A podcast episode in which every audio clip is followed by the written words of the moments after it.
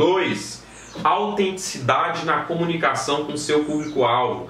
E aqui a gente já entra numa questão de todas as peças que você for fazer de marketing, as fotos que você for tirar, as legendas que você vai colocar, os vídeos que você vai gravar, os áudios que você vai gravar, os textos que você vai escrever, sejam muito, sejam muito alinhados né, com a sua comunicação.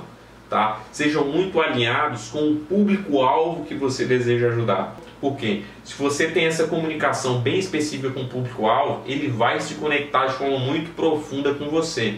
E é nessa conexão emocional né, que você cria com ele que a empatia acontece. A empatia é um laço. É um laço que você cria com essa pessoa. O laço da confiança para ela virar e passar o cartão do seu negócio e então colocar dinheiro no seu bolso.